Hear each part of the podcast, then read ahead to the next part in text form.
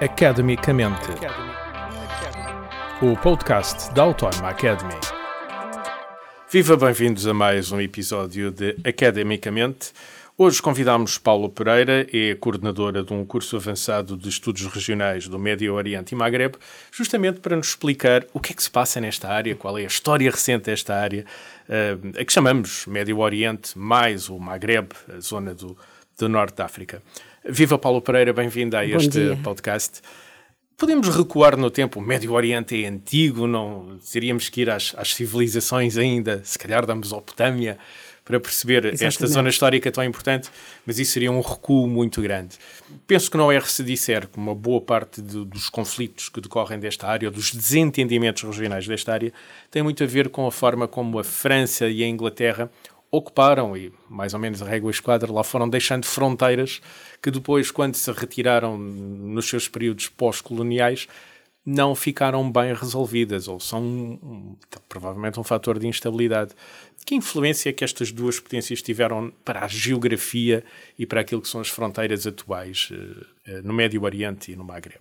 Bom, tiveram uma importância fundamental porque precisamente não resolveram, digamos, uh, geopoliticamente e geograficamente aquilo que deveria ter sido resolvido. A história começa, obviamente, durante a Primeira Guerra Mundial, ou mesmo um pouco antes, já havia uh, populações uh, judaicas a instalarem-se na Palestina, uhum. é? onde hoje é Israel, de facto, um, e a história começa, em particular, por dois eventos importantes durante a Segunda Guerra Mundial. O primeiro é o acordo Sykes-Picot, uh, em que, uh, percebendo que vão ganhar a Primeira Guerra Mundial, a França e Inglaterra, ou, ou o Império Britânico, digamos assim, se dividem, digamos, aquela zona à Pelos volta dois. do uhum. os dois. Aquilo que sobra do Império Turco. Do Império Otomano, uhum. exatamente, uhum. turco, turco otomano, e portanto eles uh, logo em 1916 uh, dividem aquela zona entre os dois, que depois, mais tarde, a Sociedade das Nações, aliás, irá legitimar com mandatos uh, a essas duas potências, uh, mandatos formais e, portanto, ratificados pelos Estados-membros da Sociedade das Nações. Um, depois, em 1917, uh, há a célebre Declaração de Balfour também, uh, que é um, o, o, ministro dos Negócios Estrangeiros uh, britânico, na altura, que, uh, digamos, uh, numa carta ao movimento sionista, refere que os britânicos viriam de bons olhos e percebem que tem de ser criado, digamos assim, um lar nacional para o povo judaico, não é? Sim, e, Logo a seguir, há, na, de facto, no final da Primeira Guerra Mundial, começa, digamos, o povo judaico a instalar-se, ou começa uma, um fluxo migratório mais importante a instalar-se naquela para zona. a área que hoje em dia é Israel. Que hoje em dia é Israel. Obviamente que um, a coabitação, digamos assim, entre as duas populações, árabe e uh, judaica, uh, é uh, difícil durante esse mandato britânico, porque a Inglaterra ficou com o que hoje é Israel e, e, a, Palestina. e a, Palestina. não é? e a França fica com a Síria e o Líbano. Eh, na altura e, portanto, uh, os britânicos têm muita dificuldade, digamos assim, em. Um, em combater, digamos, extremismos tanto um lado, do lado judaico como do lado árabe e, portanto, vai-se instalando uh, tensões e conflitos e, e, o povo judaico, digamos assim, vai crescendo e vai se organizando e vai ocupando uh, território. Uhum. É, o, o, que depois culmina no pós-Segunda Guerra Mundial, com o nascimento do Estado de Israel, e essas tensões uh, vão permanecer, vão alastrar, aumentar por algum lado, e a questão Sim. da Palestina fica sempre por resolver. Sim, porque uh, aquilo que, uh, que é importante perceber é que, uh, dando legitimidade, digamos assim, e reconhecendo que tem de haver um Estado judaico, não se reconhece, digamos assim, o mesmo direito ao Estado palestiniano. Ao Estado palestiniano. E, portanto. apesar das facto, resoluções das Nações Unidas. Apesar das resoluções das Nações Unidas, que sempre apontaram para, de facto, dois, dois Estados, Estados, mas uh, não ficou claro. Sim, chegamos até assim, ao dia de hoje. Exatamente. E, portanto, logo a seguir à criação do Estado de Israel em 1948, obviamente, os Estados Árabes uh, vizinhos uh, começam as hostilidades uh, com, e há vários conflitos a partir logo de 1948 até, até aos nossos hum. dias. Conflitos que sucessivamente correram bem a Israel. Que sempre correram bem a Israel. Uh, tirando já mais uh, recentemente, digamos assim, e, e, uh, e, recentemente, é muito recentemente, porque Israel começa, digamos assim, a ter dificuldades nos conflitos a partir de, dos anos 2000, a partir dos anos 2010, 2016. Sim, a última intervenção no Líbano Dois, já não correu propriamente Já não correu bem. propriamente bem, exatamente. Sim. Mas naqueles conflitos iniciais, iniciais, digamos, entre 1948 dias, e 1970 uh, e 3, um, Israel claramente ganha uh, todos os conflitos e aproveita precisamente para ocupar território, território. e vai exatamente. Mais território. Vai os ocupando e vai em negociações depois dando uh, relembro que uh, Israel ocupou uh, o Sinai não é? A Península do Sinai que é uma península que pertence ao Egito que depois re, um, um, um, que depois, eh, em negociações com o Egito.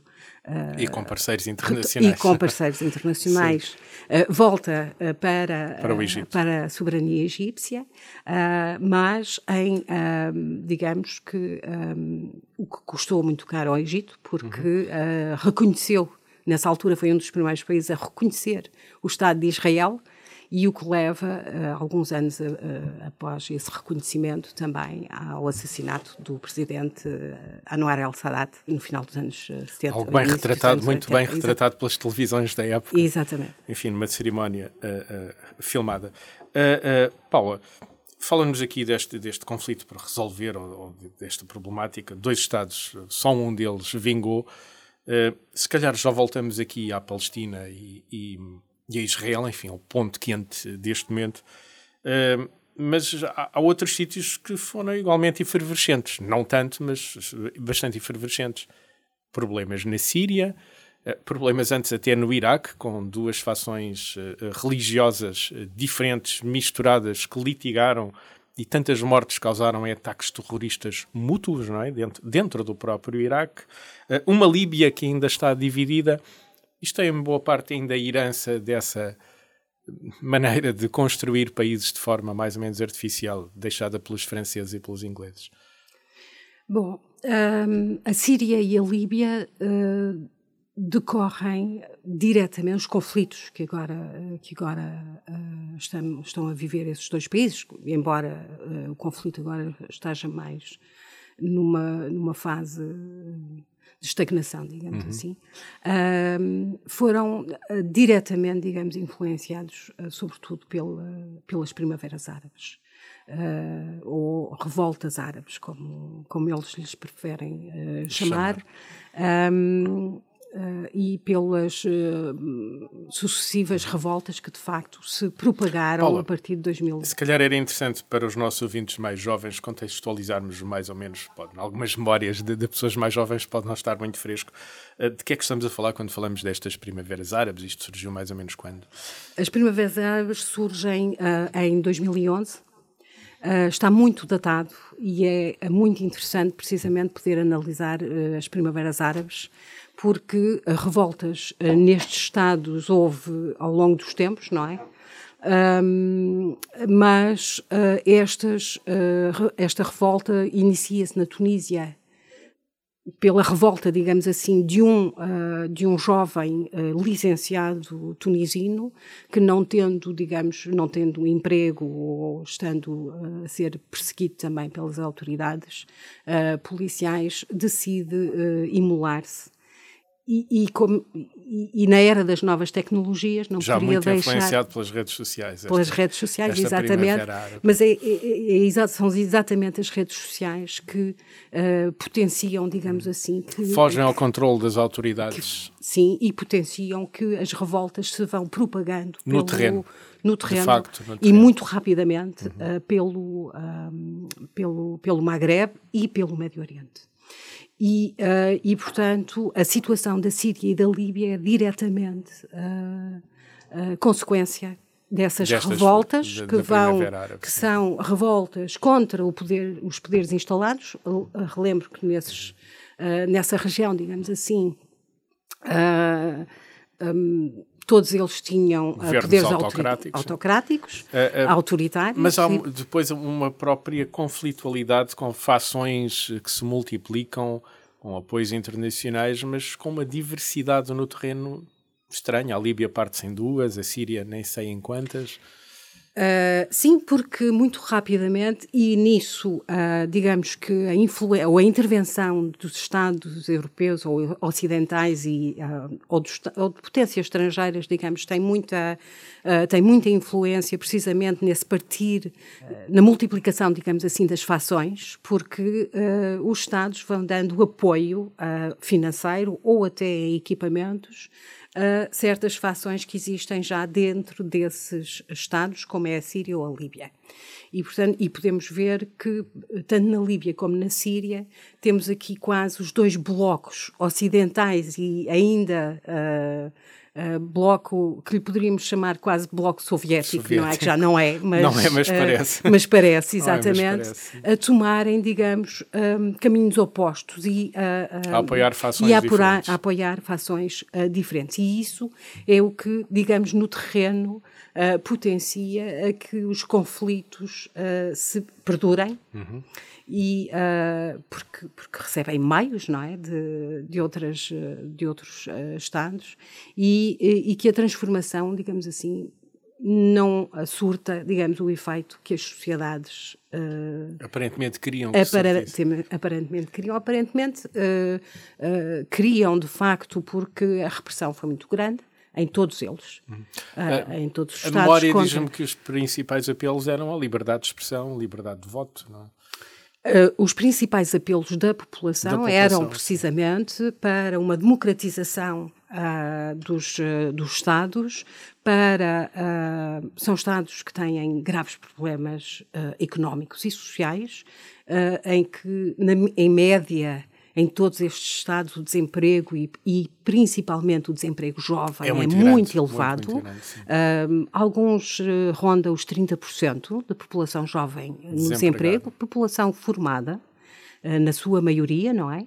E, portanto, um dos apelos era precisamente democratização e uh, resolução, digamos, de, da crise económica e social que estes uhum. países viviam. Uh, Paula, mas de alguma forma está-me a falar agora destas intervenções estrangeiras uh, uh, recentes pós-Primavera Árabe, estamos a falar, de, grosso modo, como os Estados Unidos, a Rússia, a União Europeia, até eventualmente a China, acabaram por direto ou indiretamente, sim, e a Turquia, claro, uh, intervir nesta área. Estas são as potências externas que mais intervêm naquilo que podemos designar como Médio Oriente e Maghreb. São são claramente uh, Estados Unidos e Rússia uh, já desde há Muito muitos tempo. anos uh, e, e, tem um marco, um marco significativo nessa intervenção dos Estados Unidos e da Rússia em particular, que é a partir, digamos assim, do, da, da nacionalização do Canal de Suez em 1956 pelo presidente Nasser, Nasser. do Egito. É aí, que, que digamos é o, assim, que as potências... O grande marco de independência, de afirmação até, de, neste caso, do Egito, não é? Do Egito e não só, porque Nasser, digamos, eh, tem uma visão muito particular. Há ali um certo pan-arabismo. Há um pan-arabismo que é precisamente aquela, um, essa teoria, digamos assim, ou o conceito que ele, que ele nos seus discursos na rádio, uhum. na altura, não é? Uh, tenta propagar pelo Médio Oriente, ele ainda tenta até, até criar uma unidade árabe uh, ali no, no, Médio Oriente e Norte falhou, da África, o que sempre, o que sempre falhou. E com ele também. Uh, sim, e vai, sobretudo, impulsionar muito uh, o processo de descolonização, também no seio da, de, do movimento dos não alinhados, do qual ele é uma figura importante. Um, e, portanto, o Nasser é uma figura fundamental, digamos assim, para essa nessa região, nessa para, altura. Para a afirmação dos para nacionalismos. Afirmação dos eh, nacionalismos árabes também, exatamente. E é nesse preciso momento em que, digamos, que as duas potências mais antigas, estrangeiras, França e Inglaterra, Uh, com a nacionalização do canal de Suez e com, uh, e com Nasser, perdem, digamos assim, a, a sua influência. e uh, surge os Estados Unidos e a Rússia. E a Rússia como os principais protagonistas estrangeiros. Exatamente. Na, na, na zona. E, e, e, que nunca e que até aos nossos dias uh, se mantém, não é? Uh, falou bem da Turquia, é uma potência regional que surge na moda de cima, desculpe uma expressão popular, durante a guerra da Ucrânia e muito agora neste conflito entre Israel e a Palestina. A Turquia ressurgiu a Turquia ressurgiu e a Turquia ressurgiu, em particular, uh, logo um, no início, digamos, da, da guerra na Síria, precisamente, um, pelo facto dos fluxos uh, migratórios passarem pela Turquia e, portanto, ter aí, a Turquia digamos, uma margem portão, de portão da de imigração, portão para, da imigração a Europa. para a Europa e, uh, e portanto, ganha aí muitos, muitos uh, pontos, digamos assim, uh, mas ganha ali uma, uma margem de manobra muito grande, digamos, uh, face à Europa. é, um, é um país historicamente importante. É, é um país com uma população grande, tem 80 milhões de habitantes. controla aqueles estreitos dos Dardanelos e do Bósforos, não é? Uh, é uma ponte, digamos, entre a Europa e o e Médio Oriente e a Ásia, e, portanto, tem, é uma potência regional, uh, sem dúvida. Uh, e o presidente turco Erdogan tem, de facto, aproveitado uhum. todos estes a fatores. A diplomacia turca tem aproveitado bem. Tem, tem aproveitado bem todas estas características e o peso que, que a Turquia pretende ter neste, nesta região. E é muito Convém claro. lembrar até... que a Turquia é um parceiro da NATO. É membro da NATO, exatamente. A Turquia é membro da NATO, é, a segunda, é o segundo maior exército. São as segundas uh, maiores forças armadas da NATO. Justamente uh, depois nesta, nesta zona crucial de ligação. Nesta zona crucial. Uhum. E, a, e a Turquia tem tentado expandir, digamos assim, a sua influência não só pelo Mediterrâneo, como pela, pela Ásia Central, digamos, que são países também da, da sua da sua influência direta, não é? Uh, e, não, e, portanto, não é, uh, não é despiciante, digamos assim, uh, pensar que Erdogan tem esta, tem, esta oportunidade. Tem esta oportunidade e, e sobretudo, um, não lhe sai do pensamento, digamos assim, a velha Turquia do Império Otomano. Império não é? Otomano. e, um, e, e, Erdogan, ainda por cima, é, é, é, é uma figura ligada também ao, ao islamismo político. Uhum. E, aos, e, aos, e à Irmandade Muçulmana, portanto... Irmandade Muçulmana, estamos a pensar numa organização que teve um papel grande no Egito, não é? Foi lá que, foi lá que nasceu, Uh, teve um papel grande no Egito e tem um papel uh, grande uh, neste momento, não só na região do Médio Oriente e do Maghreb, mas também na Europa e fora, no mundo ocidental, digamos assim. Tocou neste assunto, não vamos fugir dele. O que é o islamismo político? Bom, o islamismo político são todos os conceitos e teorias, conceito científico, aliás, uhum. não é? Eh, de uh, participação na vida política, digamos, de, de partidos uh, ligados ao Islão. e o objetivo, digamos assim, do islamismo político seria aquilo que aconteceu no Irão, precisamente, que é instalar, digamos, uma teocracia. Uma teocracia, exatamente. Bom, de facto, o islamismo político nasce, este conceito uh, científico nasce uh, uh, ainda no final do século XIX, mas de facto só tem, só tem digamos, expressão, uma expressão no Irão, embora um, continua, continua, digamos, este conceito a, a ser, a, a, ser debatido e, e de alguma e forma a, a causar alguns tumultos para onde passa. Exatamente. Quando falamos, por exemplo, no, no Egito, não é? Uh, foi uma situação muito violenta.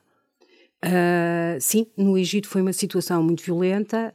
Um, engraçado que Nasser ainda começou a, precisamente a trabalhar ou a formar, digamos, uh, o poder político uh, com a ajuda da, da, da Irmandade Muçulmana, de, que baniu muito rapidamente a seguir a sua, a sua ascensão ao será, poder. Será por isso e, que neste momento o Egito é tão cauteloso na entrada, na passagem de fronteira com a Palestina?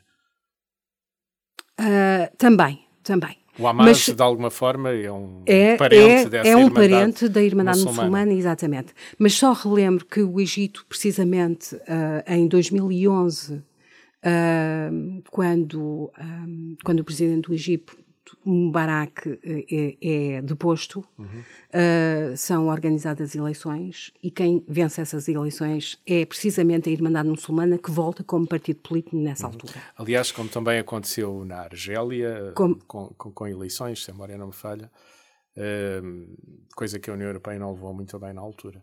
Uh, não, e. Mas na Argélia eles próprios resolveram a questão muito rapidamente também. Também, sim.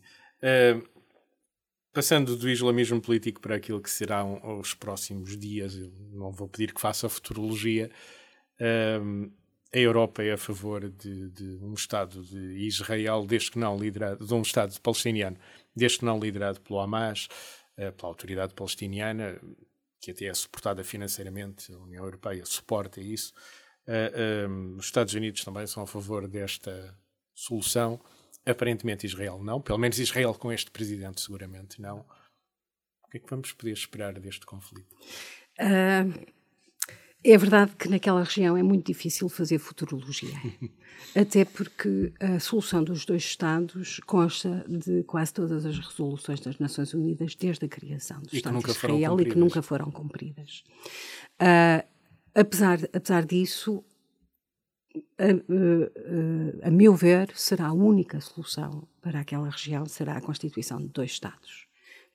Com o Hamas, certamente que não, não é? Até porque... Mas será possível retirar o Hamas dessa equação?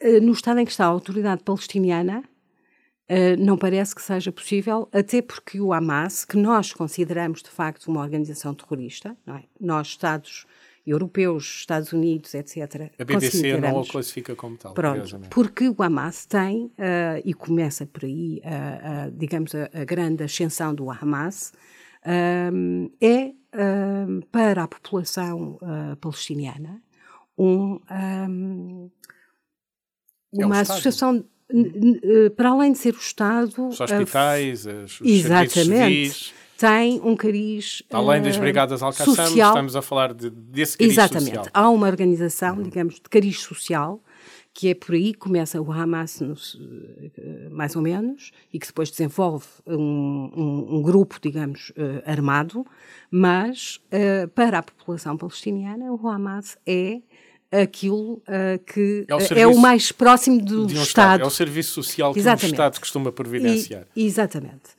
E, portanto, aliás, como o Hezbollah também uh, tem Líbano, exatamente sim. o mesmo no, desenvolvimento no, no Líbano. No Líbano. Portanto, são duas organizações, digamos, que Para além vêm, dos braços armados, cumprem as funções do cumprem as funções do Estado. E, portanto, é muito difícil uh, a população uh, palestiniana, uh, neste momento, olhar para o Hamas e a autoridade palestiniana e dizer nós queremos a autoridade palestiniana, porque a autoridade palestiniana está totalmente descredibilizada, porque uh, uh, há aquilo que, aquilo que, que as pessoas veem é uma autoridade fragilizada, corrupta, uh, com pessoas já de Mahmoud Abbas tem mais de 80 anos uh, e, portanto, um, é óbvio que se identificam mais com o Hamas. Portanto, retirar o Hamas da equação é difícil, uh, contudo, um, para haver solução de dois Estados e para haver, uh, digamos, um, apoio da comunidade internacional é dos dois Estados, é necessário fazê-lo. Paulo Pereira, muito obrigado pelo tempo que pôde despender para nos vir ajudar a explicar, a transferir para a sociedade este conhecimento que decorre naturalmente do vosso trabalho uh, uh, uh, nas relações internacionais e ajudar a simplificar e a tornar comum este conhecimento. Paulo Pereira, muito obrigado pelo tempo que pôde despender. Obrigada eu. Academicamente. Este programa foi gravado nos estúdios da Universidade Autónoma de Lisboa.